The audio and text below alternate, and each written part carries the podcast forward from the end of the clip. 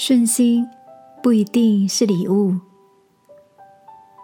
晚安，好好睡，让天父的爱与祝福陪你入睡。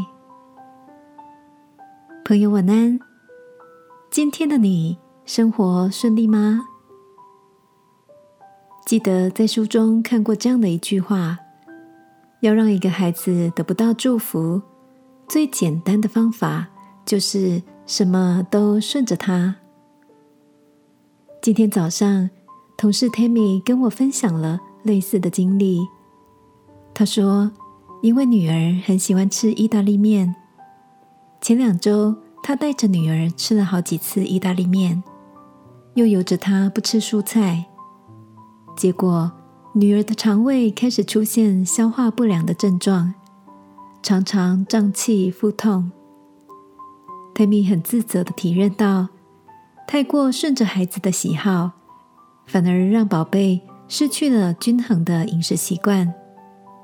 于是这几天，他又开始烹调高纤的营养料理，终于逐渐改善了女儿原本消化不良的症状。听着 Tammy 的分享，我想到自己也常常在祷告中求天父顺着我的心意给予祝福。然而，大部分的时候，往往事情都不是按着我想要的如期发生。在当下，难免在心里嘀咕着，但经过后再回首，却能看见他的祝福。亲爱的，你是不是也常在生活中沮丧，觉得怎么老是事与愿违？圣经有句箴言说。教养孩童，使他走当行的道，就是到老他也不偏离。